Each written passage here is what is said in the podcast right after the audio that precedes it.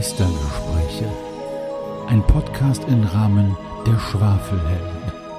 Über das schwarze Auge, das Spielleiten und Schwa Waffenvergleich.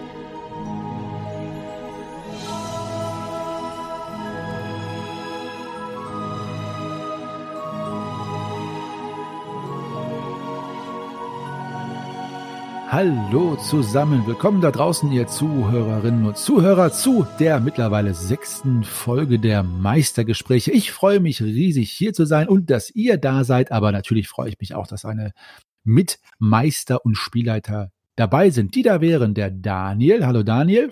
Hallo, Servus. Hallo. Und der Magnus. Moin. Ah, und der Lars.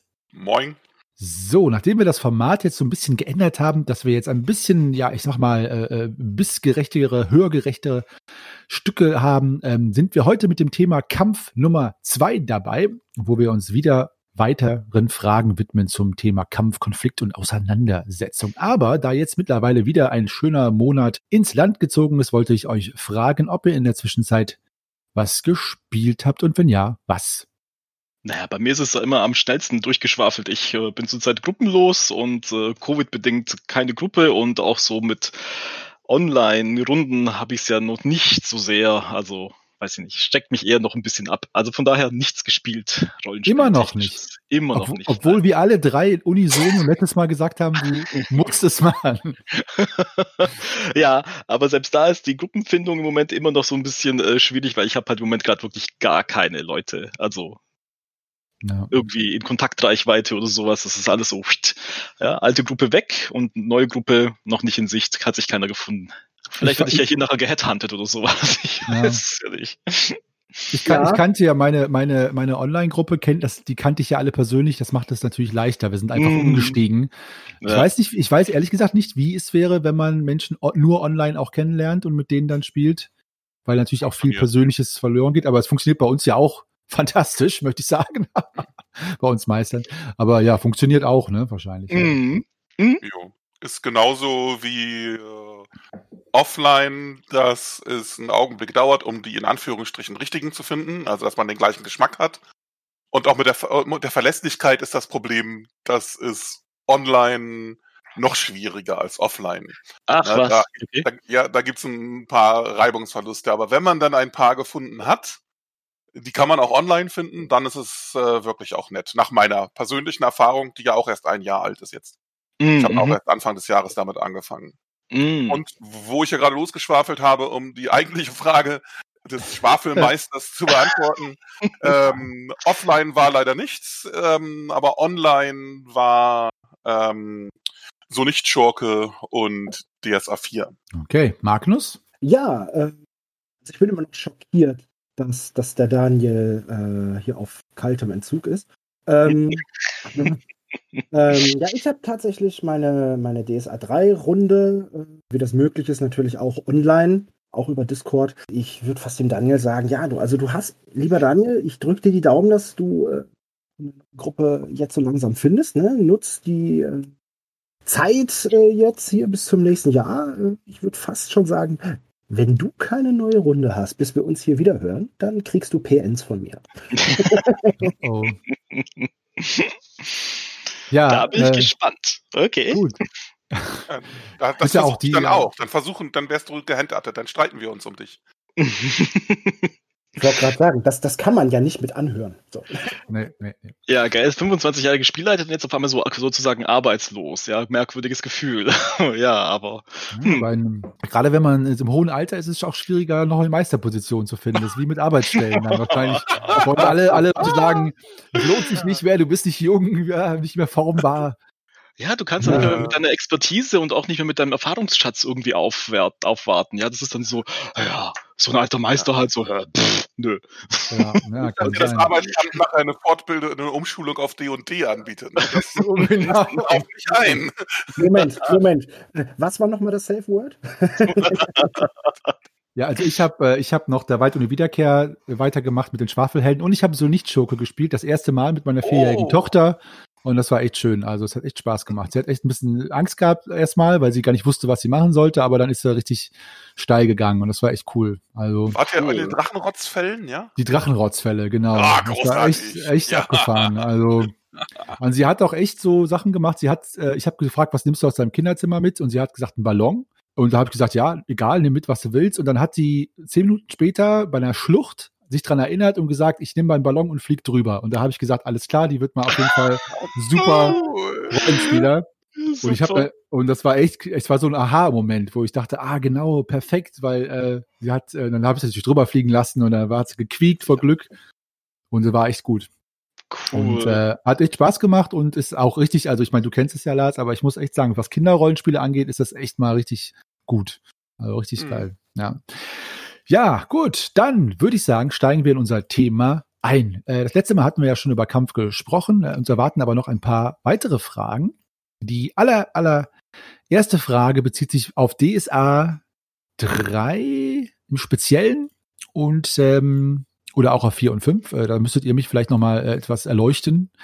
Und zwar diese Trennung von Attacke und Parade, so dass man manchmal abwechselnd äh, attackiert, pariert, attackiert, pariert, attackiert, pariert. Und wie findet ihr diese Trennung von diesen beiden Werten, dass es halt wirklich immer abwechselnd geht oder hättet ihr lieber einen Kampfwert? Und wie handhabt ihr das ähm, mit diesem leidlichen Thema, dass manchmal fünf Runden lang Gegner, die sich gegenseitig beharken, beide einfach nicht treffen? Also wie gebt ihr das als Meister oder Spielleiter wieder im Spiel, dass, dass, dass da einfach nichts stattfindet? Ähm, und äh, wie findet ihr dieses System im Allgemeinen? Uh, also das System im Allgemeinen kann halt im schlimmsten Fall wirklich zu so einer ich treffe dich nicht, du triffst mich nicht Würfelorgie aus, ausarten. Ja, also gerade wenn du so Anfängercharaktere hast, das hatten wir am Anfang mit meinen, mit meinen Spielern, war das dann halt so auffällig die versuchen anzugreifen, ja, treffen dann halt gerade mit etwas Glück und dann pariert der andere oder die beiden oder der Angreifer trifft erst gar nicht. Ja, hat sich halt bei uns dann halt so daraus entwickelt, dass wir halt bei diesen ähm, Würfelorgien dann sehr, sehr viel ähm, Wert einfach drauf gelegt hatten, da so ein bisschen das auszuschmücken, also so rollenspieltechnisch und dann halt auch verbal einfach ein bisschen auszuschmücken, was da gerade passiert, weil nur so, ja, ich greife halt mal an und würfel halt mal, das war dann halt irgendwann mal so, hm, ja, wir haben es dann wirklich so schön Action geladen, dann halt irgendwann mal so verpackt, ja, auch wenn die Würfel Würfe, Würfe unterm Stich total scheiße waren, ja. Aber du hast halt so knapp verfehlt, ja. Irgendwie der speckt halt noch so hinter den Tisch, ja. Dann macht er noch so einen Ausfallschritt. Also wir haben es halt immer versucht, dann so ein bisschen, ja, auch mit so ein bisschen Augenzwinkern dann ähm, ähm, so ein bisschen zu, ja, was heißt über, zu übertünchen, aber ja, es ist einfach so ein bisschen, bisschen auszuschmücken, damit dann halt so der innere Film im Kopf jetzt nicht unbedingt abreißt ja, das, das war halt so, glaube ich, das erste große Manko, was ich dann halt bei DSA bei diesem Kampfsystem festgestellt hatte, wo wir dann einfach so, ja, durch Ausschmücken bisschen entgegengehalten haben. Ja. Okay, also einfach dann, ähm, wenn man spannende Sachen erzählt, ist es ganz egal, ob die Mechanik nichts hergibt, meinst du? Ja, ist ja, ist ja. ja richtig so, ja. Mhm. Ich, ich, äh, mir fällt auch gerade ein, wir haben, ich habe gar nicht so wahnsinnig viel Vergleich äh, mit, mit diesen Nahkampfwaffen äh, in anderen Rollenspielsystemen. Ja, also ich meine, bei Cyberpunk war das ja, glaube ich, auch nur irgendwie, ähm, du musst halt ähm, versuchen, besser zu würfeln als dein Angreifer, wenn es mit Nahkampfwaffen ging. Und bei Earthdawn weiß ich es gerade ehrlich gesagt gar nicht mehr. Das ist schon lange her. Das war irgendwann mal so 2000 2004, glaube ich, dass wir da mal mit Earthdawn auch äh, ein, zwei Jahre lang gespielt haben. Da weiß ich gerade gar nicht mehr, wie das da war. Ja, aber ich fand es jetzt hier bei, bei DSA, okay, es war halt simpel. Um, man hat es ein bisschen ausgeschmückt, aber ich glaube, so wahnsinnig spannend ist es halt unterm Strich ja eigentlich jetzt nicht. Hm. Weshalb wir auch nicht so wahnsinnig viel gekämpft haben mit der letzten äh, Rollenspielrunde. Da lag halt eigentlich das, der Fokus dann mehr auch auf äh, Storytelling-Charakter, aber jetzt so wirklich so Kämpfe an sich. Ich glaube, wir waren froh, wenn die halt irgendwann vorbei waren. Ja, äh, ich ja, hab, vielleicht also, ist es ganz anders. Wie ist es denn, wie ist es denn bei den anderen? Ich schwaffel da gerade voll drauf los. also ich habe es am Anfang so gehabt, ich habe es am Anfang auch wirklich so gemacht, dass ich das ein bisschen stoischer versuchte, ähm, hatte in so ein Korsett gekleidet zu lassen, dass äh, ein Kampf wirklich in Attacke und Parade, Attacke und Parade abläuft.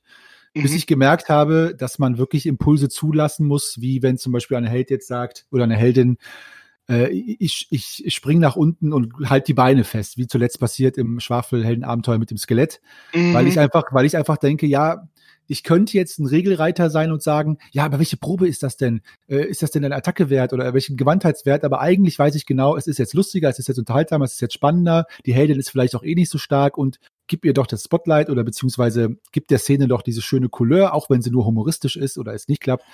Genau diese, diese Ventile, äh, um die Langeweile so abzuschröpfen bei Kämpfen, wo es nur hin und her geht, ähm, äh, die, die lasse ich mittlerweile auch zu. Einfach weil mhm. ich gemerkt habe, dass das dann einfach mehr Spaß macht. Und unterm Strich ist das ja das, äh, wenn es Spaß macht, ist es ja auch nicht, kann es ja nicht falsch sein. Jetzt Spaß nicht im humoristischen Sinne, sondern wenn es ihm Freude macht.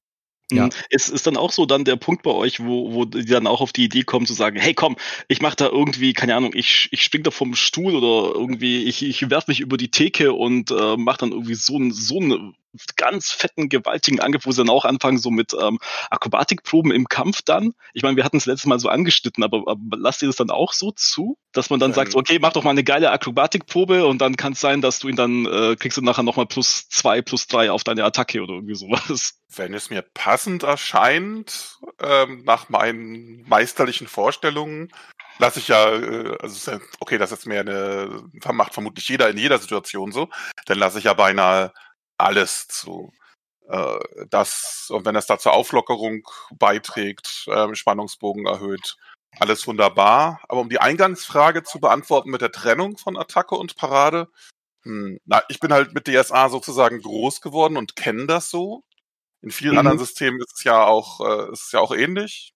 Es gibt auch welche, wo es nur eine Probe ist, klar, aber äh, das finde ich schon okay. Also den Grundsatz, ähm, das ist so, der eine macht eine Offensivhandlung und der andere hat irgendwie eine Abwehrmöglichkeit. Das, und dass das dann abwechselt, das finde ich erstmal richtig. Das kann dann ja durch Sondergeschichten mal äh, aufgeweicht werden. Bei DSA 3 gab es da schon die berühmt-berüchtigte Serie. Und bei DSA 4 und 5, davon müssen wir gar nicht anfangen, was ist, da gibt's ja ähm, Dutzende von Sonderfertigkeiten und so, aber DSA 3 ist ja auch unser Schwerpunkt in der Tat kann die Mechanik, wie sie ist, wenn man einfach auf die Mechanik guckt, dazu führen, dass das ein langes Hin und Her ist, wie wir das alle kennen und ihr gesagt habt. Und man kommt da, glaube ich, auch nicht nur raus, wenn man darauf setzt, dass die Leute jetzt irgendwelche wilden Einfälle haben. Ähm, dann, man möchte ja nicht nur, dass das jetzt ein Spiel ist für Leute, die dazu neigen, ganz viele wilde Einfänge zu haben, wenn er versteht, was ich meine. Das ist ein bisschen unfair, wenn man auch mal stille Spielerinnen und Spieler eigentlich auch gerne mit dabei hat. Ich habe für mich die, ja. ja ich habe für mich die Kämpfe ein bisschen beschleunigt. Ich habe das ja schon mal letztes Mal auch schon erwähnt. Ich habe da in meinen Hausregeln ja was gemacht. Äh, also bei mir sind die Kämpfe dann dadurch schneller, dass nicht irgendwie, wenn man die Parade ähm, äh, wenn man die Attacke einfach äh, verhauen hat, dass es dann ganz äh, misslungen ist, sondern es wird miteinander zusammengerechnet. Äh, also ein Beispiel, wenn jemand halt soweit ganz gut ist, hat eine Attacke von 15 und würfelt eine 10, dann hat er ja noch fünf Punkte über. Und mhm. dann muss derjenige, der pariert, nicht einfach, der hat dann vielleicht eine Parade von 10 und dann pariert er mit 10, dann ist das nicht automatisch pariert, wie es in den Originalregeln ist, sondern er muss dann auch diese fünf Punkte übrig haben. Der muss dann also schon eine 5 würfeln oder weniger. Mhm, das ist cool, und ja. Da, und dadurch wird das Ganze schon ein bisschen schneller und ähm, auch zugunsten der Leute verschoben, die gut sind. Also da haben ähm, die wirklich ausgebildeten Kriegerinnen und Krieger da schon mehr Chancen. Und wenn was übrig bleibt da am Ende, also wenn jetzt in dem Fall eine, eine 10 geworfen würde in der Parade, dann sind da sogar noch fünf Punkte über. Ähm, das hat dann auch noch einen Einfluss darauf, wie viele Trefferpunkte nachher erzählt werden. Aber jetzt höre ich lieber auf, das dauert sonst zu lange. Ist das, habe ich es richtig verstanden? Das ist quasi so ein bisschen wie die Attacke Plus Regel, also dass die aber immer angewandt wird. Also äh, genau, also das ist so, ähm, das ist ein bisschen so wie Quad, wenn jemand das nachgucken will. Das gab's mal, ist auch schon vor langer Zeit, auch schon zu DSA 3 Zeiten entwickelt worden. Chris Gosse war da, glaube ich, einer der Taktgeber im sogenannten Kampfregelprojekt. Das, äh, und Quad ist die Abkürzung für Quervergleich-Autotreffersystem. Und davon, und davon habe ich eine abgewandelte Version, aber mhm. im Prinzip ist es sehr, aber im Prinzip ist es sehr ähnlich. Wenn das jemand nachgucken will, Quervergleich-Autotreffersystem findet man noch teilweise im Netz. Ähm, und wenn jemand tatsächlich so verrückt ist, sich meine Be Hausregeln mal anzugucken, kann ich die auch gerne zur Verfügung stellen. Ja. Aber da würde ich hier jetzt zu lange regeln, wenn ich. Die, die Idee ist ich aber habe schon zu lange geredet. Die Idee ist aber schon, dass quasi jeder, jede, jeder Kampfaktion einen Treffer verursacht eigentlich bei diesem Quad. Ist das, habe ich das äh, richtig in Erinnerung? Nur die, die Ausmaße ist halt unterschiedlich. Das ist richtig. Dass wenn man halt der, keine Nullrunden hat. Genau. Wenn mhm. der, wenn der mit den, äh, um in dem Beispiel zu bleiben, wenn der mit der Attacke 15 jetzt eine 17 gewürfelt hätte, wäre das auch erstmal noch ein Treffer. Aber die Parade des anderen ist halt um zwei Punkte erleichtert in dem Fall. Mhm. Ne? Also das ist schon, da hat man dann also schon sehr häufig, äh, hat man häufiger Treffer und sie sind dadurch, dass die Qualität auch einen Einfluss auf die Höhe der Trefferpunkte hat, ähm, hat man meistens auch heftigere Treffer und die Kämpfe sind dadurch ähm, sind dadurch nach meiner Erfahrung schneller, besonders dann, wenn die Gegnerinnen und äh, Gegner, die sich da gegenüberstehen, äh, wenn die eine große Differenz haben in den Fähigkeiten. Da verschiebt sich das sehr in der Geschwindigkeit und im Erfolg äh, deutlich zu den Leuten, die einfach besser sind. Hm. Ja, okay. Magnus? Ja, was soll man da noch hinzufügen? Also, ja. das klingt ja super. Also, ihr habt euch da solche Gedanken gemacht. Ich kann höchstens von, von, von, von meinem Hausregelwerk selber schwafeln. Ich gehe eigentlich immer sehr, sehr basal an die ganze Sache, an das, äh, was die Spielerinnen und Spieler schon Kopf haben können vom Regelwerk, damit sie es wiedererkennen und sich orientieren können nach dem Rahmen, was ist möglich. Und darüber hinaus ist alles eigentlich Ansagen und Verhandlungssache.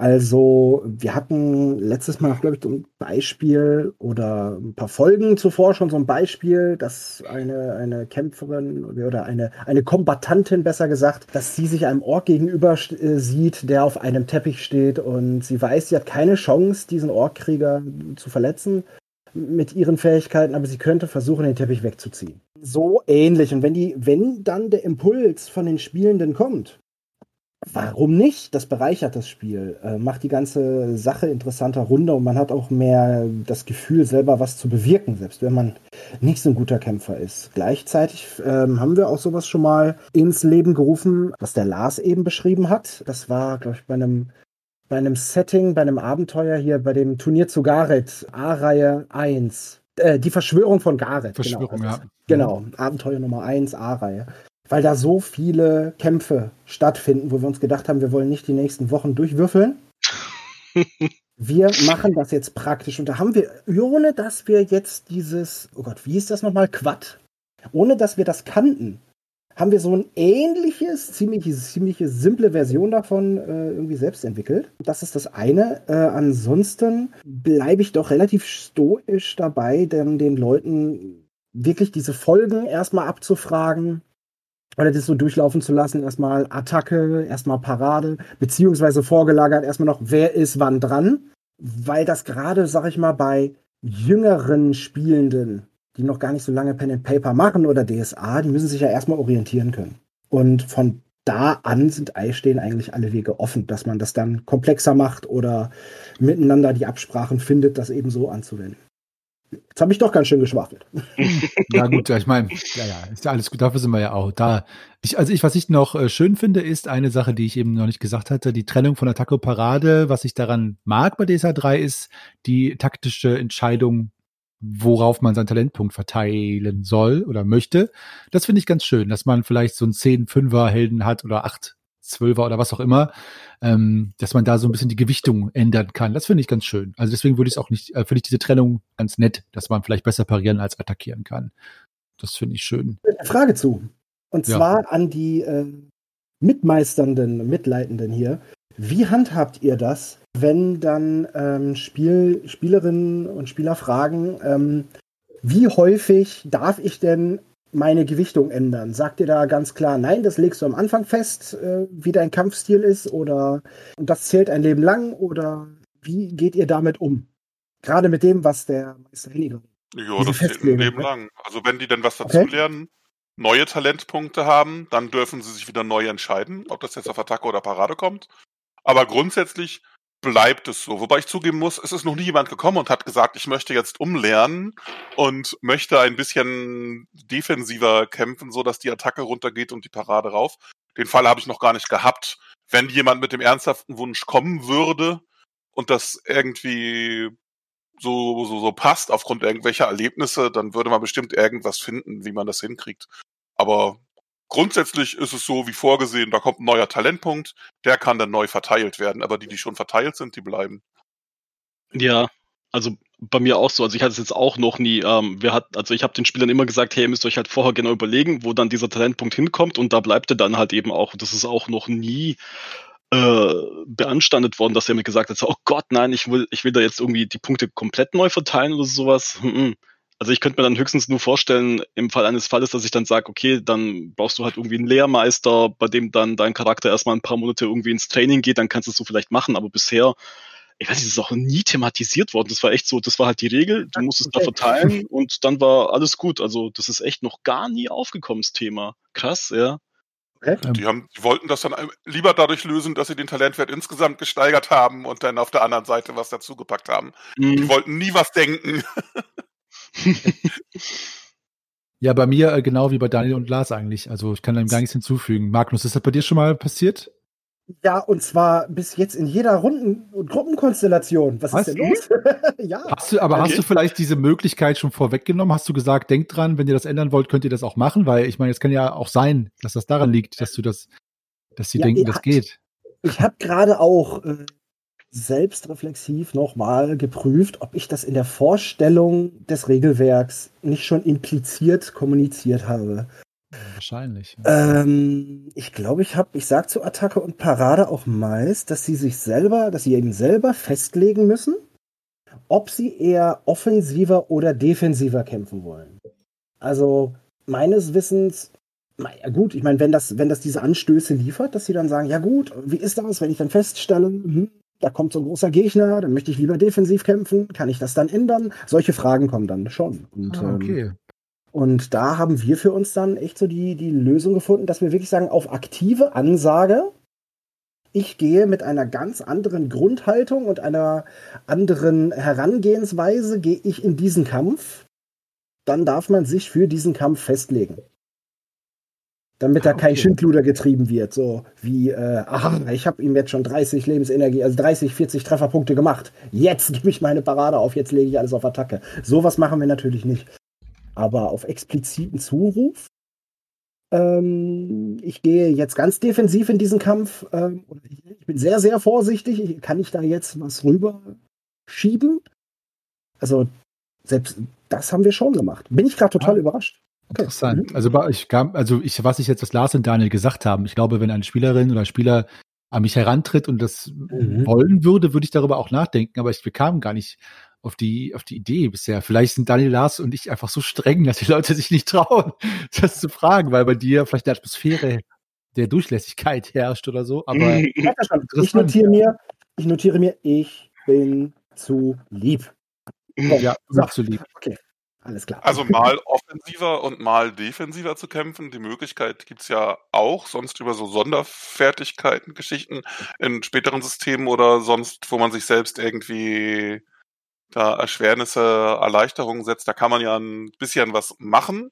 Man hat dann halt ein bisschen Reibungsverluste, weil man dann halt anders kämpft, als man es eigentlich hauptsächlich trainiert hat. Also wenn jemand sagt, ich will jetzt, ähm, äh, das ist dann schon mal vorgekommen, ich will jetzt gerade ein bisschen defensiver kämpfen, deswegen erschwere ich mir selbst die Attacke um zwei Punkte und gewinne einen Punkt bei der Parade. Oder umgekehrt, das ist ja dann genau das mit den Plusansagen oder so, ne?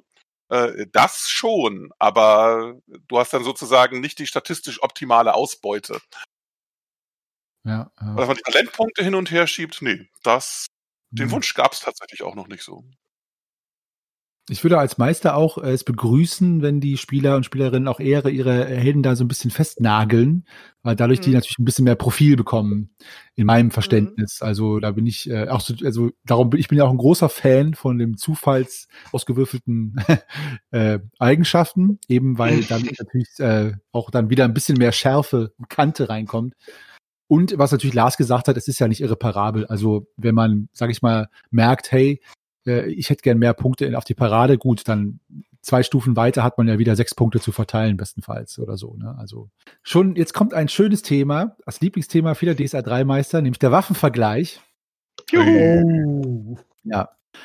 Äh, gut, ich sag's mal kurz, was, äh, was, was, haltet, was haltet ihr davon? Benutzt ihr ihn äh, oder benutzt ihr einen Alternativen? Ja, super.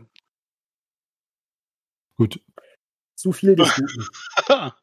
Äh, gelegentlich war bei, bei uns war es etwas situationsabhängig in der Runde, weil ähm, wir hatten jetzt natürlich, wenn es jetzt halt irgendwie aufgefallen ist, ja, wenn da jetzt halt einer, äh, wenn jetzt unsere, unsere Streunerin mit ihrem kleinen Dolch gegen irgendeinen Krieger antreten musste, der einen Zweihänder dabei hatte, ich meine, dann haben wir natürlich schon ähm, nach dem Waffenvergleichswert mal kurz geguckt, ja, oder wir haben die Waffenvergleichswerte dann, wenn wir halt den ähm, Storyfluss gerade nicht unterbrechen wollten, haben wir es kurz Pi mal Daumen so ungefähr, ja, weil die Werte habe ich ja als Meister so ungefähr im Kopf. Wir haben es aber ansonsten ähm, auch ähm, vernachlässigt oder beziehungsweise ich habe es halt vernachlässigt, weil das halt ähm, einfach der Gruppe jetzt nicht so entsprach, dass sie dann jetzt so wirklich sich regeltechnisch zu sehr verloren hatten da bin ich dann halt einfach der Gruppe so entgegengekommen.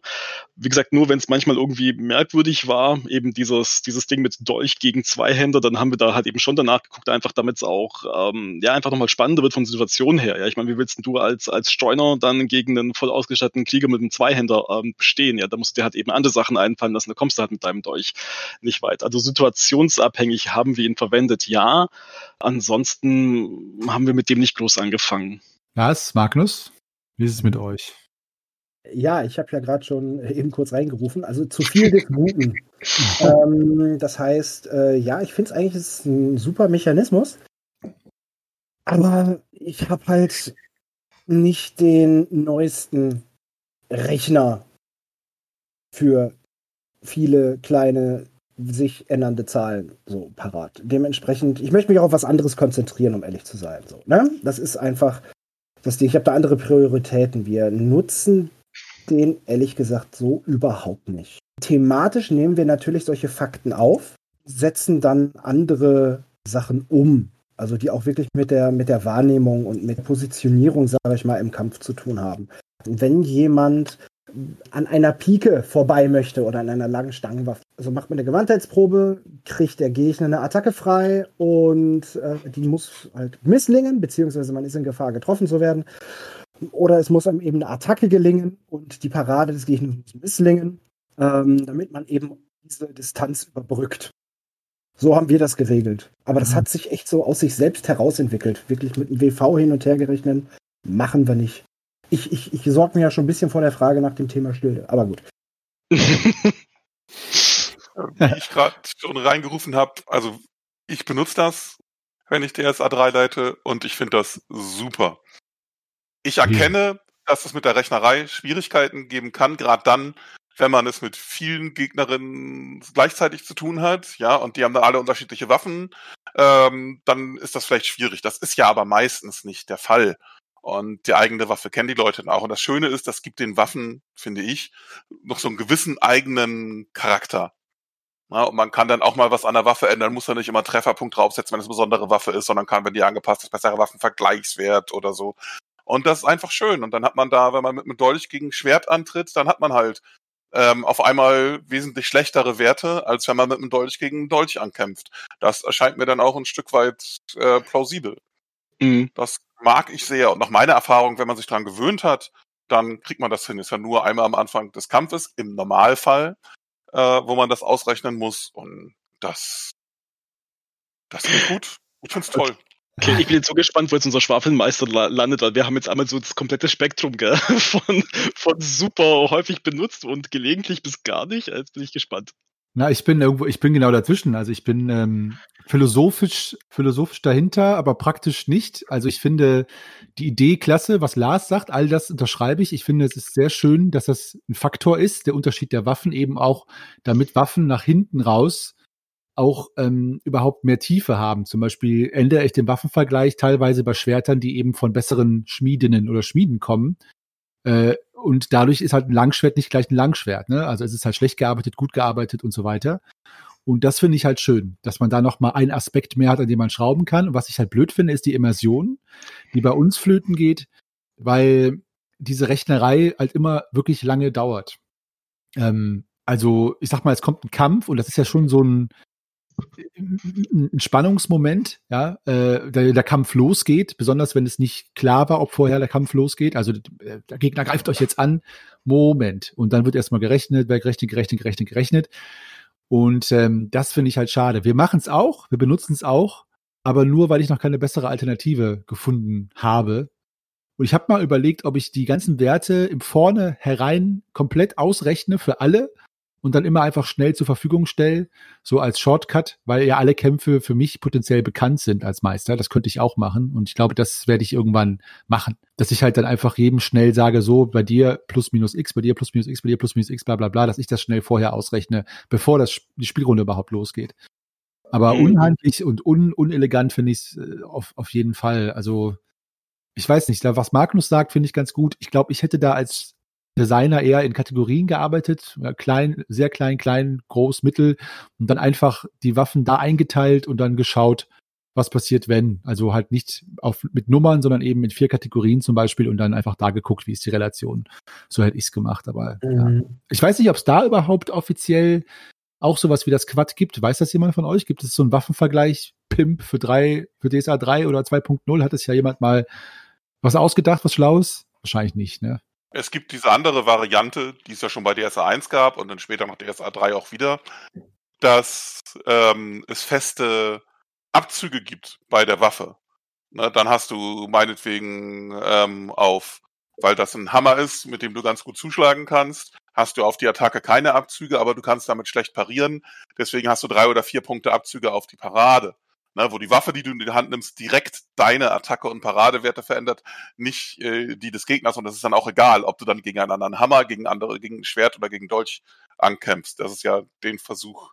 Das ist der Versuch, das sozusagen einfach zu machen. Ist auch so, man muss es nur einmal bei ähm, seinem eigenen Charakter ausrechnen für die Waffe, die er halt da so gerade, die er halt hat aber hat für mich halt den Nachteil, dass es nicht berücksichtigt so richtig, wie das ist, wenn unterschiedliche Waffen aufeinandertreffen.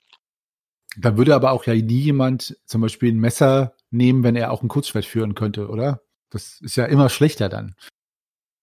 Was ja schade ist vom Rollenspiel, weil es ja auch Charaktere gibt, die mit Messern und Dolchen kämpfen würden und sehr geschickt sein könnten. Mhm. Das, das müsste halt, ja, das finde ich aber, ja, wäre natürlich auf jeden Fall einfacher, das stimmt. Erfordert auf jeden Fall dann auch immer eine spezielle Herangehensweise, die dann diesen Charakteren ja auch vertraut sein müsste oder sollte. Ne? Also wir haben einfach, der äh, in DSA 3 findet ja einfach mal diese, diese Eigenschaft für eine Waffe, Stichpunkt Länge der Waffe, findet ja sonst eigentlich kaum eine Anwendung, außer äh, man legt da wieder erzählspielerischen Wert drauf, ob man die Waffe denn mit in die Kutsche nehmen kann oder nicht, oder in den Raum oder durch die Tür. Ne? Ähm, und da haben wir eben dann angesetzt. Ja, Kam da dann da drauf. Ne? Aber wie gesagt, Länge ist sonst nämlich eigentlich auch fast vollkommen egal. Absolut. Mhm. Also wie viele Kämpfe bei mir schon stattgefunden haben, wo ich im Nachhinein denke, es ist gar nicht möglich, überhaupt so ein Schwert zu schwingen in so einem Raum, der dann zum Beispiel viele Gänge, gerade bei den alten Abenteuern, sind ja zwei Schritt breit mit fünf mhm. äh, Helden und drei Zombies oder Skeletten oder was auch immer.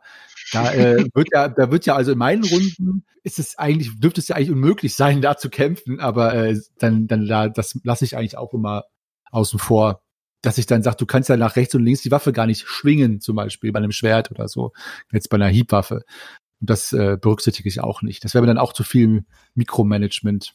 Wenn ich das kurz reinwerfen darf, so erste Elemente der Distanzberücksichtigung gibt es in DSA 3 schon bei den optionalen Regeln. Da gab es ja auch schon optionale Regeln für zumindest für Infanterie- und Stangenwaffen, äh, wo genau das, was Magnus oder Daniel ähm, vorhin auch schon erwähnte, ist mit dem, dass man da erstmal sich rankämpfen muss, wenn man derjenige mit der kürzeren Waffe ist. Bei DSA 4 haben sie das dann nachher noch ausgebaut. Ne? Da gibt's dann, äh, da gibt's dann ja noch mehr von diesen Distanzklassen, wo man dann so im Handgemenge sein kann oder im Nahkampf oder sogar dann noch ein Stück weiter auseinander. Da spielen diese Sachen eine echte Rolle. Aber auch in DSA, im guten alten DSA 3 gibt's davon zumindest schon bei den optionalen Regeln Anfänge. Aber das kam dann erst mit Mantelschwert und Zauberstab, oder? Oder war das, das da stimmt. in der... Das, das Mantelschwert ja, okay. und Zauberstab, ja. Ah, okay, gut. Mhm. Weil ich habe es jetzt gerade äh, hier auf dem Schreibtisch gerade rausgekramt und blätter mal ganz kurz rein, ja. Stimmt, ja, Mantelschwert, Mantelschwert und Zauberstab. und Zauberstab Seite 70.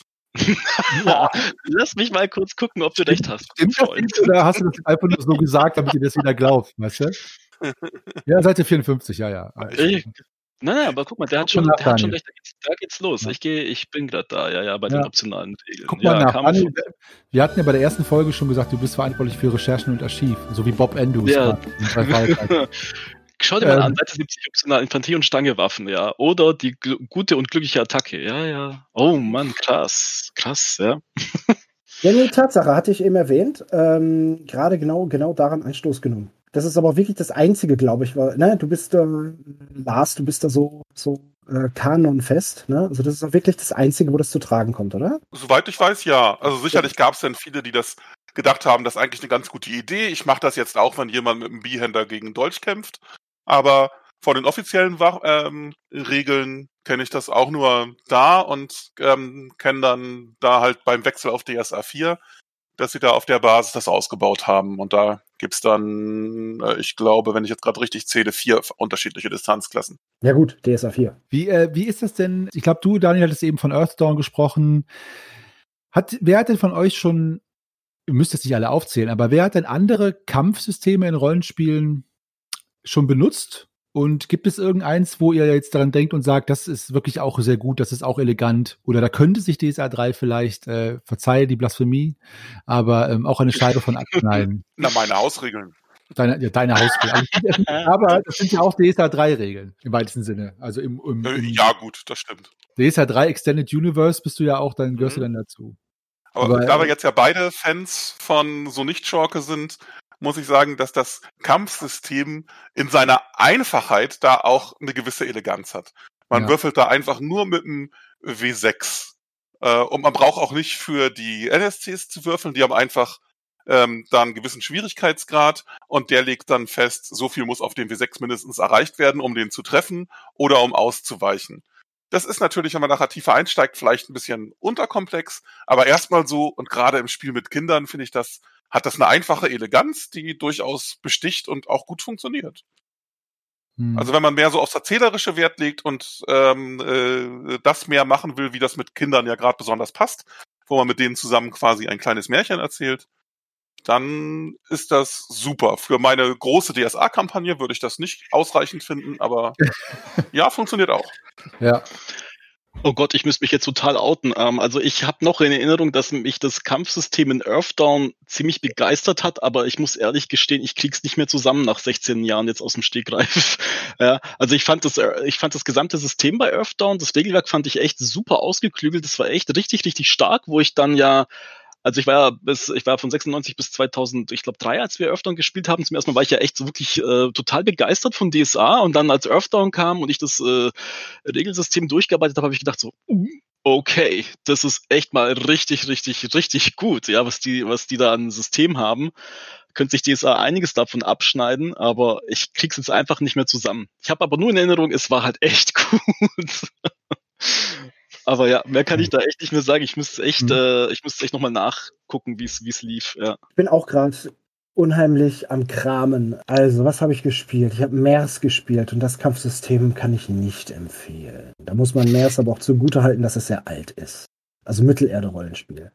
Das war mit einem Prozentwürfel, wo du wirklich ständig würfeln konntest und ich als notorischer Schlechtwürfler habe da regelmäßig äh, Slapstick-Einlagen gebracht, obwohl ich eigentlich einen Kriegercharakter hatte. Aber ich habe schlecht gewürfelt.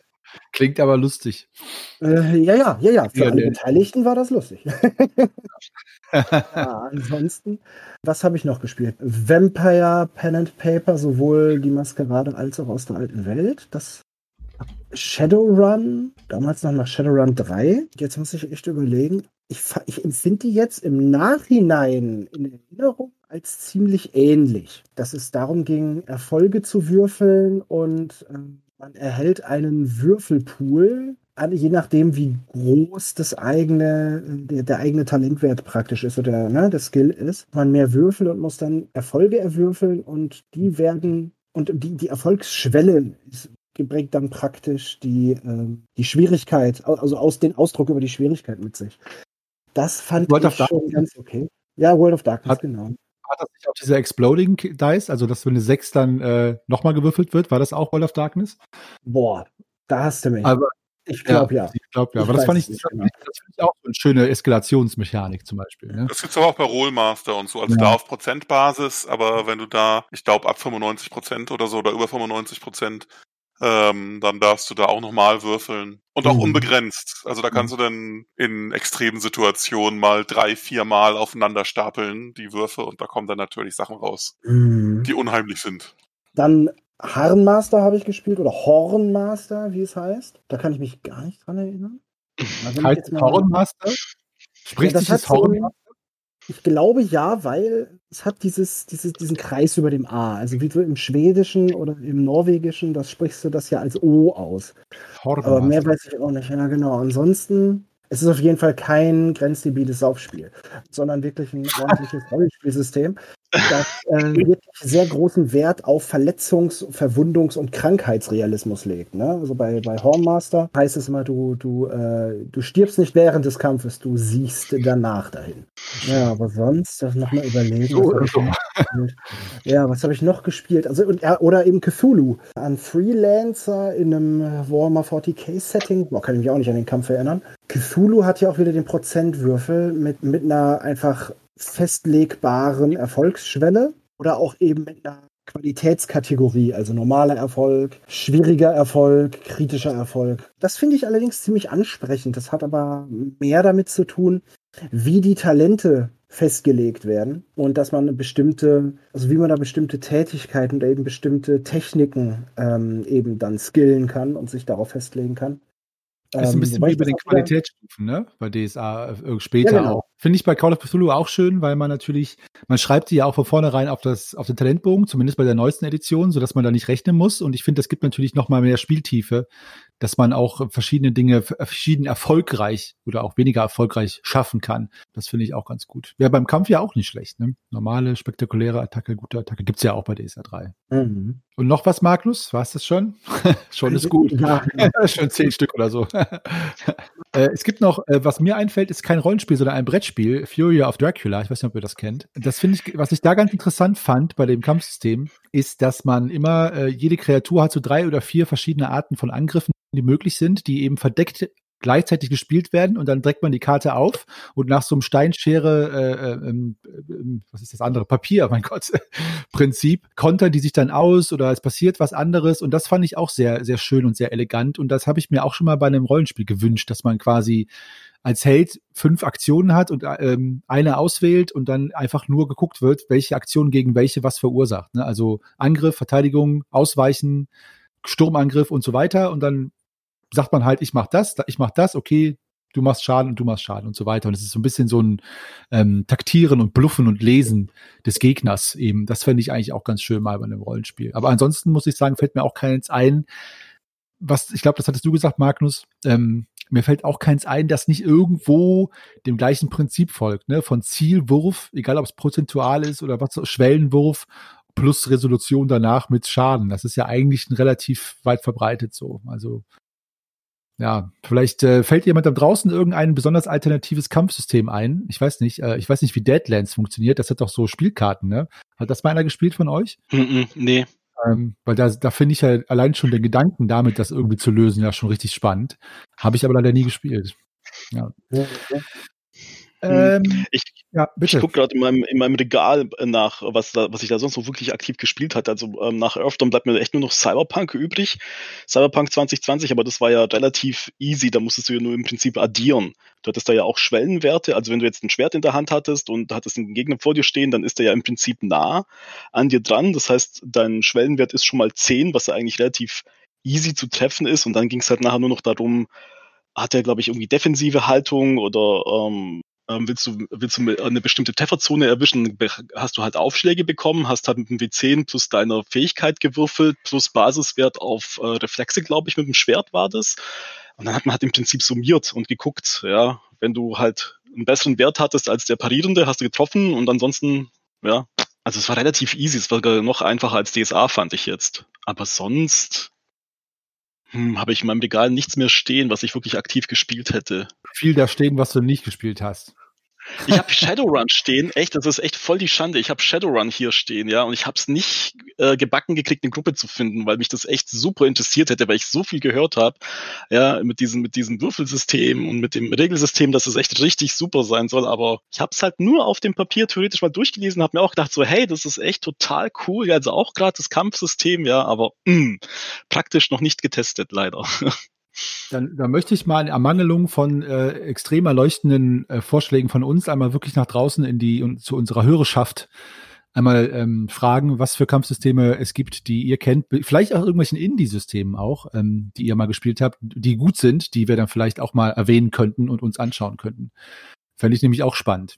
Gerade wo wir uns ja hier, hier und da, hier und da auch mal ein bisschen über das DS3-Kampfsystem beschweren. Natürlich mit äh, großer Zuneigung, wie das halt so ist, ne, bei heißgeliebten Partnerschaften. Die nächste Frage ist eine Detailfrage, aber trotzdem etwas, wo ich äh, gerne wissen würde, wie ihr dazu steht. Wie ist das mit Kampf mit mehreren Gegnern? Wie funktioniert bei euch das, das Number Management bei Kampf mit mehreren Gegnern? Also wenn ihr fünf Helden habt gegen fünf Gegner, guckt ihr, wer steht denn eigentlich vor wem? Wer kann wen angreifen? Hat jeder Gegner auch nur einen Gegner, so wie es da, glaube ich, eigentlich gedacht ist vom System, dass die Gegner verteilt werden auf die, auf die Helden, sollten sie zumindest alle in gleicher Entfernung sein. Ist das bei euch am Spieltisch ein Thema oder ist einfach jeder gegen jeden, alles geht, Battle Royale? Das, das, das ist genau der Punkt bei uns in der Gruppe, wo wir dann so, so, so einen Plan skizzieren wie beim American Football. Echt, und diese Skizze, die sieht am Ende aus, das ist furchtbar. Also echt, da geht's dann mhm. wirklich so drunter und drüber. Also am Anfang fängst du ja noch meistens relativ geordnet an, ja, dass sie dann halt eben ansagen, okay, ich kümmere mich halt um den, um den Fernkämpfer oder ich stelle mich halt nach vorne, weil äh, ich eben bin halt der Krieger und so weiter und so fort. Aber wir brauchen da einen Lageplan, ja, weil es irgendwann mal zu, also zu unübersichtlich wird, wer dann wen angreift. Also es hilft den Spielern bei der Orientierung, dass die halt einmal ähm, also rein technisch sehen, wie stehen wir, was, was geht da ab, und auch einmal, dass die sich das dann halt auch tatsächlich dann halt für einen eigenen Film im Kopf halt einfach besser vorstellen können. Was passiert denn da gerade? Wie weit bin ich denn da weg? Kann ich den da überhaupt treffen? Ähm, sehe ich den da überhaupt? Oder steht der irgendwie merkwürdig oder stehen da meine Freunde davor? Also das, darauf achten wir halt ähm, schon, schon auch, ja. Doch. Also wir verwenden dann tatsächlich so, so, so Skizzen. Die, die ähm, Spieler ähm, sagen dann ja manchmal auch, okay, ich kümmere mich halt um zwei ähm, gleichzeitig oder ich halte die halt eben in Schach, ja, wenn meine Streunerin aus der Gruppe dann tatsächlich so mutig ist und sagt, okay, ich lenke halt eben beide ab oder ziehe die halt irgendwie weg, ähm, ja, doch, also da gucken wir schon, dass wir das dann, ja, fast wie Buchführung ist es nachher bei fast, ja, bei so größeren Kämpfen, ne, ja. Na Buchführung ja, und Skizzen, ja. Mhm. Und die anderen, Magnus, Lars, wie habt ihr, handhabt ihr das? Ja, Dito, würde ich sagen. Also wenn mhm. die Kämpfe ein bisschen unübersichtlich werden. Ähm, also das ist sozusagen die, die Faustregel ist, wenn es äh, anfängt unübersichtlich zu werden, dann kommt irgendwie eine Skizze oder man stellt sich ein paar, äh, man stellt sich ein paar Mensch ärgere dich nicht Figuren hin oder was auch immer man gerade zur Hand hat. Dass man das so, dass man das so sehen kann. Meistens nicht im Detail mit Nachmessen, ähm, aber schon so. Gut, beim Online-Spiel, was Thema war am Anfang, ist natürlich alles noch ein relativ äh, noch einfacher. Da hat man dann sowieso den Bildschirm und kann da irgendwelche Figürchen, irgendwelche Token einfach hinstellen und sieht genau, wie die stehen. Das mhm. hat man dann sowieso. Also ich finde, ja, ich habe mich am Anfang immer unheimlich gegen Tabletop gewehrt äh, bei DSA. ähm, so Tabletop-Figuren zu arbeiten. Wenn, also ich sag mal, ich finde es sehr, sehr stark äh, auch Erfahrungsstufen abhängig bei DSA 3. Also wenn du eine niedrigstufige Heldinnengruppe hast, wissen die auch meist sehr, sehr deutlich, spätestens nach dem allerersten Kampf, wissen die, okay, wir können noch nicht viel reißen. Dann ist, orientiert sich das Verhalten noch meist nach sehr äh, äh, überschaubaren Situationen, nach Überzahlsituationen, nach leicht zu bewältigenden Situationen, wenn sie dann dann den, den Konflikt wagen. Also jetzt zumindest so aus meiner Erfahrung. Wenn man jetzt mal die ganze Sache auf den Kopf stellt und zum Beispiel sich die G7-Kampagne anguckt oder womöglich hier äh, oh, den, den, das, ja, den Krieg der Magier, womöglich, oh Gott. Äh, back dir mal einen Stufe 21 Plus Charakter, wo dann die, die Ausmaße der, der Kämpfe auch tatsächlich äh, ins extremst epische gingen, ne? Also wo dann wirklich die sieben gezeichneten Kriegerlastig, äh, Pferden, Last- und Packtieren und mhm. Begleitungs-LSC und so weiter auch einfach mal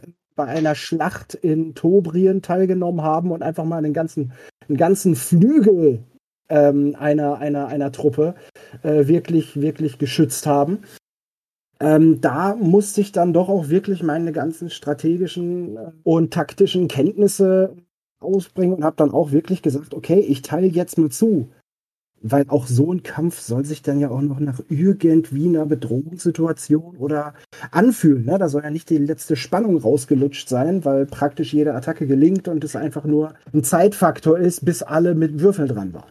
So, also ich finde, das, das, das muss man nochmal auseinanderhalten. Letztendlich muss ich wirklich gucken, wir machen das, damit es am meisten Spaß macht. Soll heißen, die NSC sollten nicht zu doof sein und nicht zu doof agieren. Ähm, die Verteilung sollte zu bewältigen sein. Nach, vier Stunden Charakterbau beim ersten Konflikt im äh, Tod der Heldengruppe endet. Ja. Ja, bei mir ist es eigentlich äh, eigentlich genauso. Also ich habe eine Zeit lang das ein bisschen vernachlässigt, muss ich zugeben, ähm, weil ich das nicht für so wichtig hielt. Dann habe ich aber gemerkt, dass das den Spielerinnen und Spielern in meinen Runden dann doch wichtig war zu wissen, wo sie stehen, wo sie sind, eben auch, um nicht ähm, das andere auf der anderen Seite der Medaille unfair behandelt zu werden, nämlich dann zu sagen, wie kann mich denn der Gegner auf einmal erreichen? Weil ich hatte nämlich dann irgendwann gemerkt, dass die Toleranz gegenüber äh, Unstimmigkeiten beim, äh, bei den Aktionen der Helden natürlich in Ordnung war, aber umgekehrt wurde dann natürlich genau darauf geachtet, wo die Monster sind.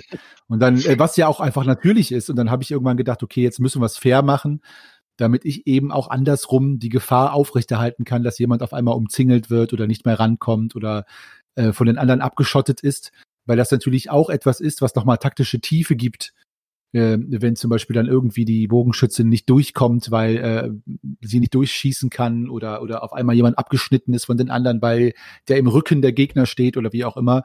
Und deswegen versuche ich das jetzt immer mehr, und das wird Greifax freuen, äh, schöne Grüße an dieser Stelle, versuche ich das immer mal ein bisschen mehr äh, äh, zu benutzen. Aber ich mache es dann auch, wenn nur sehr, sehr rudimentär. Also mit Skizzen oder mit kleinen äh, Bildern, die übrigens danach auch völlig zerstört aussehen, wie bei dir, Daniel. Also das ist immer schön zu sehen. Am Anfang ganz ordentlich und dann. Pff. Totales Chaos, ja. Wie verhält es sich denn bei euch? Hattet ihr schon mal äh, Kämpfe mit riesigen Monstern, mit Drachen oder Kraken oder sowas? Und habt ihr, äh, äh wie habt ihr das gehandhabt? Habt ihr das nach den Drachengreifen Grazer Lotus-Regeln gemacht oder nicht? Und erinnert dich noch an euren epischsten Kampf, was jetzt die Monstergröße angeht? Also zum Beispiel einen Riesen, einen Drachen, einen Riesenkraken oder sowas. Wisst ihr, erinnert ihr euch noch daran, was das gewesen ist? Puh, da müsste ich jetzt, ich glaube, da werde ich euch jetzt einfach das Feld überlassen, weil so einen Monsterkampf hatten wir, glaube ich, nicht.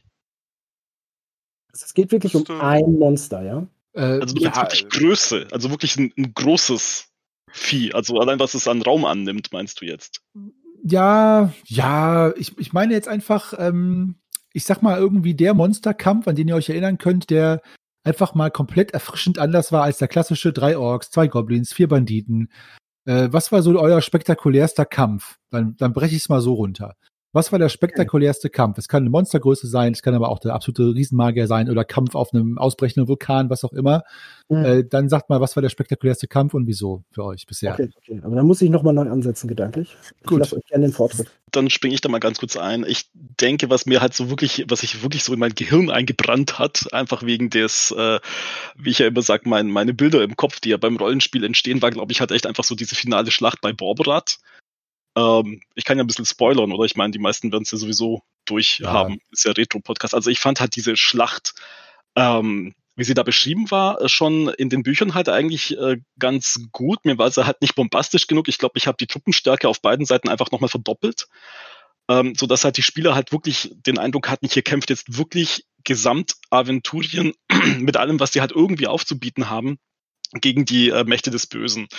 Und ähm, das war dann halt auch so mit, mit entsprechend epischer Musik ähm, eben untermalt. Und ähm, die hatten dann halt auch wirklich das Gefühl, sich auf diesem riesigen Schlachtfeld irgendwie ähm, so zurechtfinden zu müssen und dann halt auch ihre Gefährten nicht aus den Augen zu verlieren, obwohl es dann manchmal so kritische Situationen halt eben gab, bis sie dann halt irgendwann mal endgültig dann auch vor Boborat eben standen und dem dann halt eben Paroli zu bieten. Und ich glaube, das war halt wirklich einfach so von der von der Atmosphäre Atmosphäre her und ähm, vom Zusammenspiel her und dann auch, ja, es war halt einfach so super klimatisch einfach. Ja, das war das, worauf sie ja, ähm, ja auch im Real Life mehrere Jahre drauf äh, hingespielt haben. Ja, ich glaube, die haben ja fünf Jahre gespielt, bis sie jetzt an diesem Punkt waren. Und das war halt, glaube ich, so das, das war halt wirklich jetzt ein totales Nonplusultra. Also es war halt wirklich genau das, was sie haben wollten, genau das, was sie erlebt haben. Und dann hattest du halt nicht nur dieses, dieses epische, ähm, was aus dem Abenteuer an, an, an sich herauskam, sondern halt auch noch was halt dann so persönlich aus ihren äh, Charakteren, aus ihren Hintergründen auch noch mit reingespielt hatte. Und das war, glaube ich, so einfach so wirklich so das Wuchtigste Ja, also mhm. so einmal so regeltechnisch das Wuchtigste, storytechnisch das Wuchtigste und auch äh, teilweise emotional das Wuchtigste, was wir, was wir da jemals gespielt hatten. Also das war halt so wirklich der absolut krönende Abschluss von, von allem und das ist auch echt im Gedächtnis einfach geblieben, ja. Fast als ob man selber dabei gewesen wäre auf dem Schlachtfeld. Oh, also das Finale der großen Kampagne eben durch diesen, eben durch diesen Kontext dann halt einfach amplifiziert, ganz stark, sagst du, ne? Mm, ja. Ja, mhm. ja, okay. Das war, also bei mir war es was ähnliches bisher. Also wir haben ja noch wenig, äh, ich habe mit meiner jetzigen Gruppe, weil ihr kennt ja die Geschwindigkeit der Gruppe, das heißt, wir große Kampagnen ist immer schwierig. Und ähm, aber wir hatten beim ähm, die sieben magischen Kelche am Ende so einen wunderschönen Kampf, wo die Helden flüchten mussten aus dem Tunnel durch so ein Paternoster, komisches äh, äh, äh, Aufzugssystem. Ich weiß nicht, ob er das jemals von euch jemals gespielt hat.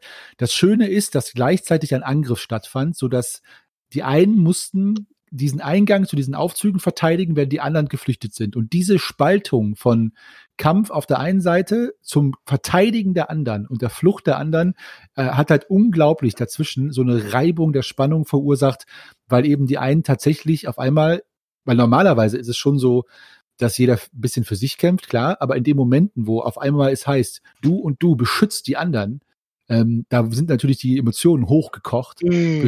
ähm, weil einfach äh, äh, die, dieser, diese Aufopferung der Spieler, sage ich mal, ihre Helden da in die Bresche zu werfen und zu sagen, hey, ich opfer meinen Helden, wenn es sein muss, um deinen zu retten, hat natürlich für unglaubliche Spannung gesorgt auf beiden Seiten. Okay, das ist heftig. und ähm, eine meiner Spielerinnen, auch schöne Grüße an dieser Stelle, hat auch mir mhm. unter der Blume zu verstehen gegeben, äh, wenn das jetzt das Ende ist, dann ist das so. Also ich wusste auch als Meister, dass ich da nicht die Hand drüber halten muss, weil wir uns quasi nonverbal einig waren, dass das sein kann, dass sie hops geht und das haben auch alle gemerkt und es ging richtig, richtig zur Sache. Ja, ich glaube, so ein Showdown, der gut vorbereitet ist aufgrund einer Vorgeschichte wie die Borberat-Kampagne, aber auch in, innerhalb eines Abenteuers, kann natürlich äh, richtig gut sein. Und bei mir war es auch der Showdown einfach, weil da am meisten auf dem Spiel stand und der natürlich das Ende das Highlight des Abenteuers war. Also das war mein bester Kampf, der, und das muss ich jetzt noch einmal sagen, natürlich auch daran lag, dass die Spieler und Spielerinnen diesen Invest hatten. Ne? Also die hatten mhm. sich komplett investiert emotional und gesagt, wir, wir opfern uns und wir müssen fliehen und da ging, echt, da ging es richtig heiß her. Und ähm, ich glaube, dass ja dann eben die Kämpfe dann spannend werden, wenn natürlich die Spieler und Spielerinnen da tatsächlich richtig drin sind. Und das wie bei dir, Daniel, eigentlich. So, was ja, ist mit den anderen? Ich, ich, ja, ach so, sorry. Grad, nee, sorry, ich wollte nur kurz anmerken, deshalb bin ich da auch von deiner Schilderung da gerade echt so total begeistert. Also wenn es dann wirklich so ist, ja, dass die da so involviert sind, ja, und dann auch tatsächlich echt sagen so, okay, ich bin bereit, da meinen langjährigen Helden, den ich gespielt habe, dann zu opfern. Hauptsache die anderen kommen da, kommen da, das ist echt riesen Rollenspiel, das ist echt klasse. Das ist mhm. cool. Das war wirklich schön, ja. Ja, also das, das hat mich abgeholt. Also das hat mich wirklich abgeholt, weil wenn es nicht um ein bestimmtes Monster geht, dann hätte ich jetzt sowas sagen können wie, ja, den krassesten Kampf, das wäre jetzt äh, Himmelsflamme aus der Orkland-Trilogie gewesen in der B-Reihe, ne? Das war das größte Viech. Oder der oder Jonaho aus der, äh, aus der aus der G7 auf Maraskan.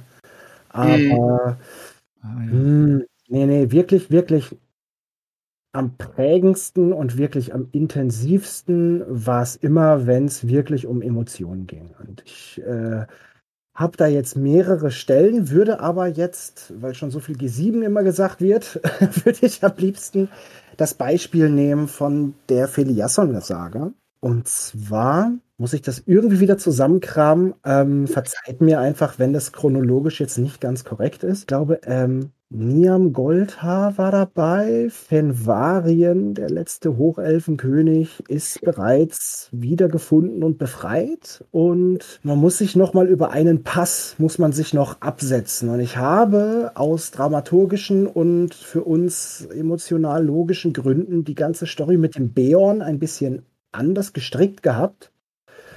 Ähm, und äh, letztendlich war es in unserer Version, in unserem Universum so, dass der Beorn eine Zeit lang von den bösen Mächten äh, quasi kontrolliert war und unterworfen war und dass er dann es aber geschafft hat, sich davon zu befreien.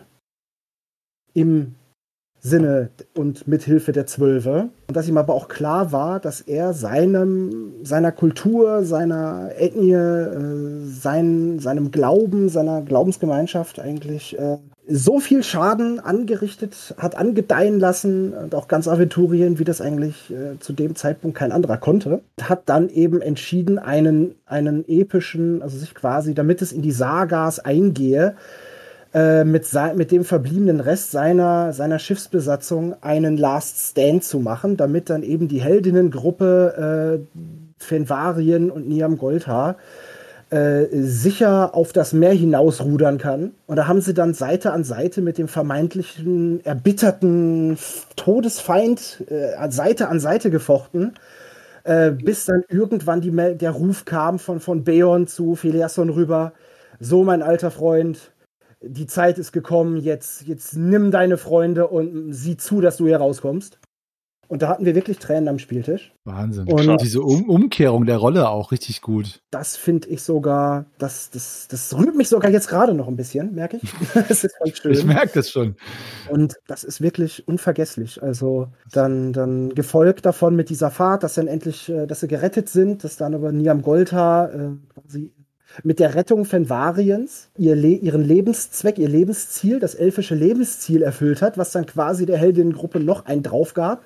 Denn sie wussten damit, ja, sie haben ihr Ziel erreicht, aber das bedeutete, dass Niam auch dann ins Licht gehen würde. Boah, das war ein Spielabend. Mhm, ja, klingt danach, ey, wow. Lars? ja. ja. Ich denke gerade, äh, denke gerade auf zwei Ebenen nach. Also ich finde die Geschichten auch alle toll, die ihr erzählt habt und finde solche sind auch die tollsten und emotionalsten Elemente. Aber überlege, inwiefern, also der Kampf ist da natürlich als Kombinationspunkt auch mit da, aber da kommt es gar nicht so auf die Regeln und so an. Ne? Das ist äh, deswegen bin ich gerade hin und her gerissen, was für Beispiele ich jetzt äh, nehme. Henny hatte ja am Anfang gefragt, nehmt ihr jetzt die Regeln aus Drachengreifen Schwarzer Lotus oder was auch immer? Und jetzt erzählen wir alle diese ähm, tollen emotionalen Geschichten, äh, was beides geht.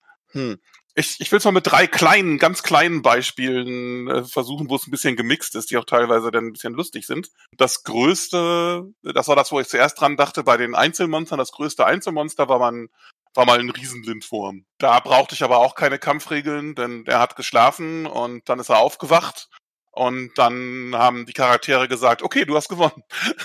und haben, naja, nachdem sie ein paar Sklavenarbeiten für ihn verrichtet hatten, durften sie dann auch dann irgendwann äh, wieder gehen. Ähm, dann hat es einer mal, hat einer sich tatsächlich mal gewagt in die Höhle des Höhlendrachen, der im Blautan lebt. Der ist leider nicht wieder rausgekommen. Uh. Da gab es einen kleinen, relativ kurzen Kampf und ähm, dann hatte der Höhlendrache da ein, äh, ein Mittagessen sozusagen. Ganz äh, lustig, wo man sehen kann, dass es auch mit kleinen äh, Viechern funktionieren kann, war der Kampf gleich zweier Magi gegen ähm, einen Straßenköter. Äh, und der, und der, und der Straßenköter hat gewonnen. Die Geschichte will ich jetzt hören.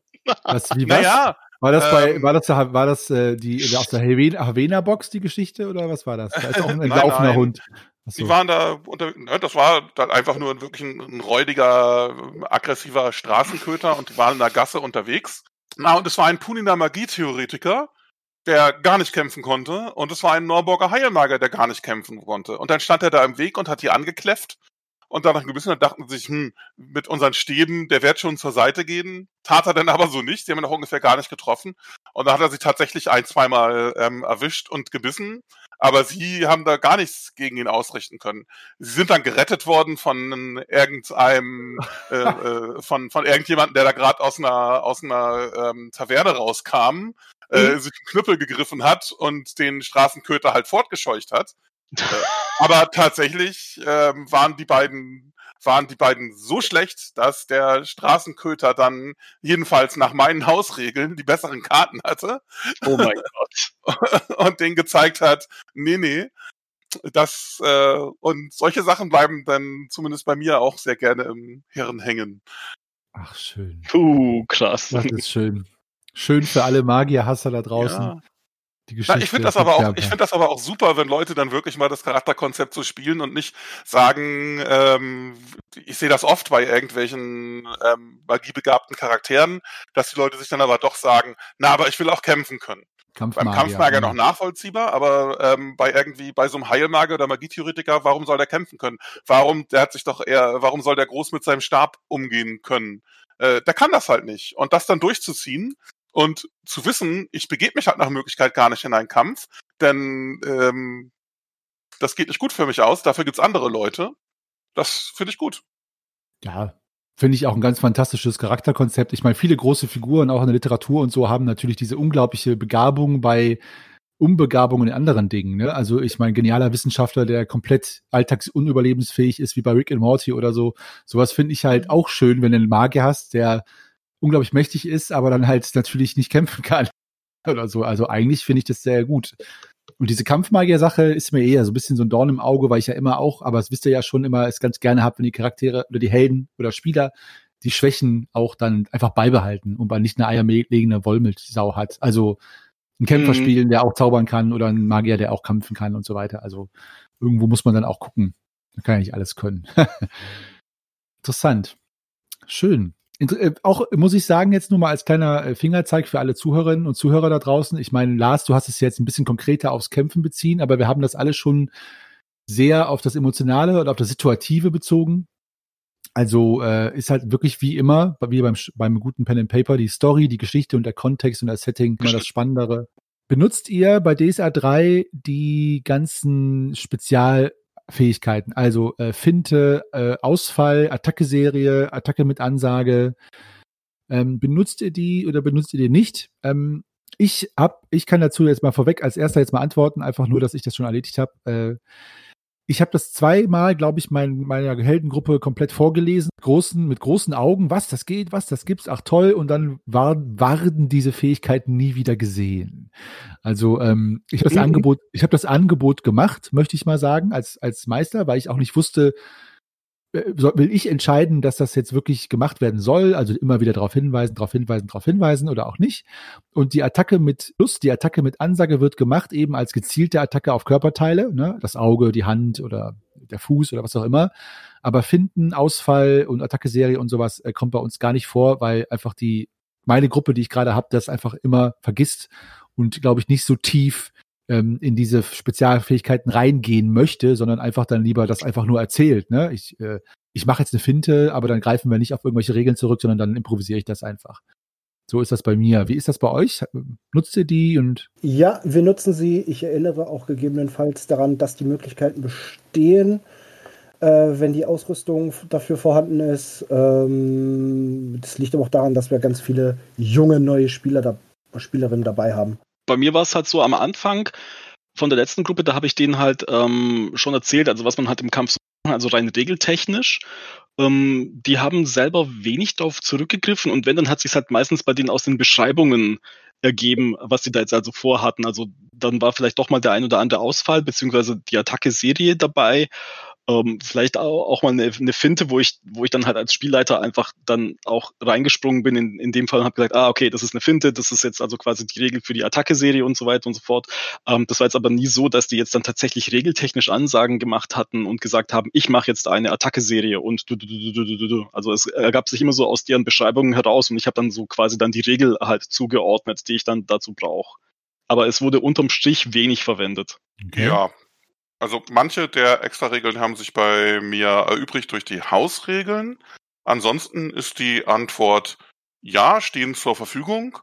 Und es ist dann sehr unterschiedlich, wie sie angenommen werden, auch gerade je nach Charakterkonzept. Bei manchen spielt das gar keine Rolle, weil es den Spieler oder den Charakter halt nicht interessiert.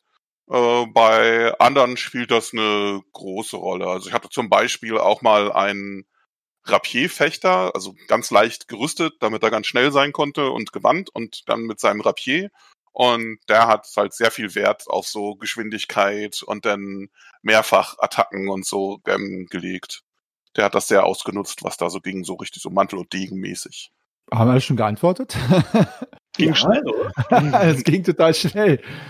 Ähm, ja, ich finde, also ich habe, ich weiß nicht, wer von euch das mal gesagt hat, äh, in einer der Folgen der Immersion oder, oder im Kampf, dass ihr das ja ein bisschen schade findet, immer wenn ihr die, die Helden mehr Fähigkeiten haben als die Monster. Der einzige Grund, warum ich das jetzt manchmal gerne benutzen würde, wäre, weil ich halt auch finde, dass natürlich meine NPCs beziehungsweise meine Gegner und Monster natürlich auch das nicht benutzen. Und äh, da habe ich mir schon oft vorgenommen, da auch einfach mal mit Finden zu kommen oder mit Attacke-Serien, um das eben mal ein bisschen zu promoten, hätte ich jetzt mal neudeutsch gesagt, also so ein bisschen ins Spiel zu bringen. Weil ich natürlich auch finde, dass das auch in dem Kampf Tiefe gibt, aber ob das jetzt gut ankommt oder nicht, kann ich nicht sagen. Ja.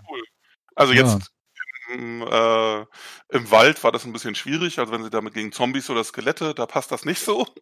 Aber nee. wenn sie mal wieder gegen Piraten kämpfen oder so, ist das doch eine gute Möglichkeit. ja, auf jeden Fall. Ja, ihr Lieben, äh, das Thema Kampf hat sich äh, immer noch nicht erschöpft. Äh, wir haben hier immer noch, ich habe hier auf meiner heiligen Liste immer noch viele, viele Fragen, die auch an Komplexität zunehmen. Deswegen, bevor wir die jetzt hier durchballern, äh, wie der Franzose sagt, ähm, würde ich uns dafür den Raum geben und auf äh, Episode 3, hätte ich jetzt fast gesagt, auf Kampf Teil 3 verweisen, die dann ihr hört äh, an der letzten Januar-Sonntag, wo wir dann das Thema Kampf mit einer Trilogie abschließen. Wir hoffen, dass wir den Indiana Jones machen und der dritte Teil der beste ist. Dann wäre allerdings der Teil jetzt schlecht gewesen. Also hoffen wir es nicht. So, genug geschwafelt von mir. Ich kann gar nicht aufhören. Ich sage jetzt schon mal Tschüss. Danke an euch und an dieser Stelle, äh, da das ja hier am 27. rauskommt, wünsche ich dann schon mal einen guten, äh, guten Rutsch ins neue Jahr und ähm, ich freue mich weiter von euch zu hören und wenn ich euch wiedersehe und danke an meine Mitstreiter. Gern geschehen. Kommt gut rüber. Bleibt gesund. Ciao. Möge 2021 besser werden. Seht's positiv, bleibt negativ. Ich meine, 2020 ist ja auch ein Patzer, ne? Doppelpatzer. Ja, und was für einer, ey. Und das Jahr der Ratte. Also mhm. beides zusammen. Auch wir wussten es am Anfang, dass das übel wird. ich wollte gerade sagen, hoffen wir, dass mit dem Talentwurf 20, 2, 1 dann die Probe gelingt. Mhm. Ja, ihr lieben Zuhörerinnen und Zuhörer, danke fürs Zuhören. Das letzte Mal in diesem Jahr, wo ihr einen Podcast von uns hört. Die Meistergespräche bzw. die Schwafelhelden gehen jetzt auch in die Silvesterpause bis zum ersten Sonntag im Januar, wo es dann mit dem Wald ohne Wiederkehr, der sich bald dem Ende zu neigt, weitergeht, gefolgt vom Schiff der verlorenen Seelen. Hm, ein maritimes Nonsensabenteuer, das sich gewaschen hat mit Salzwasser, versteht sich. Mir bleibt nur zu sagen, wir wünschen euch einen guten Rutsch, äh, das Team von den Meistergesprächen sowie den Schwafelhelden und ich, Meister Henny. Und 2020 war nicht ganz schlecht, denn schließlich haben die Schwafelhelden bzw. die Meistergespräche in diesem Jahr die Welt erblickt und daran wird sich die Nachwelt ja hoffentlich auch noch erinnern. Also schreibt uns weiterhin E-Mails an depesche.schwafelhelden.de oder Kommentare bei Facebook, Twitter oder Instagram werden alle von uns gelesen und sehr gerne sogar. Ich verbleibe als äh, ewiger Geschichtenerzähler und Weltenspinnermeister Henny und im Namen von allen meinen Kolleginnen und Kollegen hinter dem Mikrofon danke fürs Zuhören. Kommt gut ins neue Jahr und wir hören uns am ersten Sonntag. Und wenn ihr es knallen lasst, dann bitte mit den Würfeln auf dem Tisch. Ciao.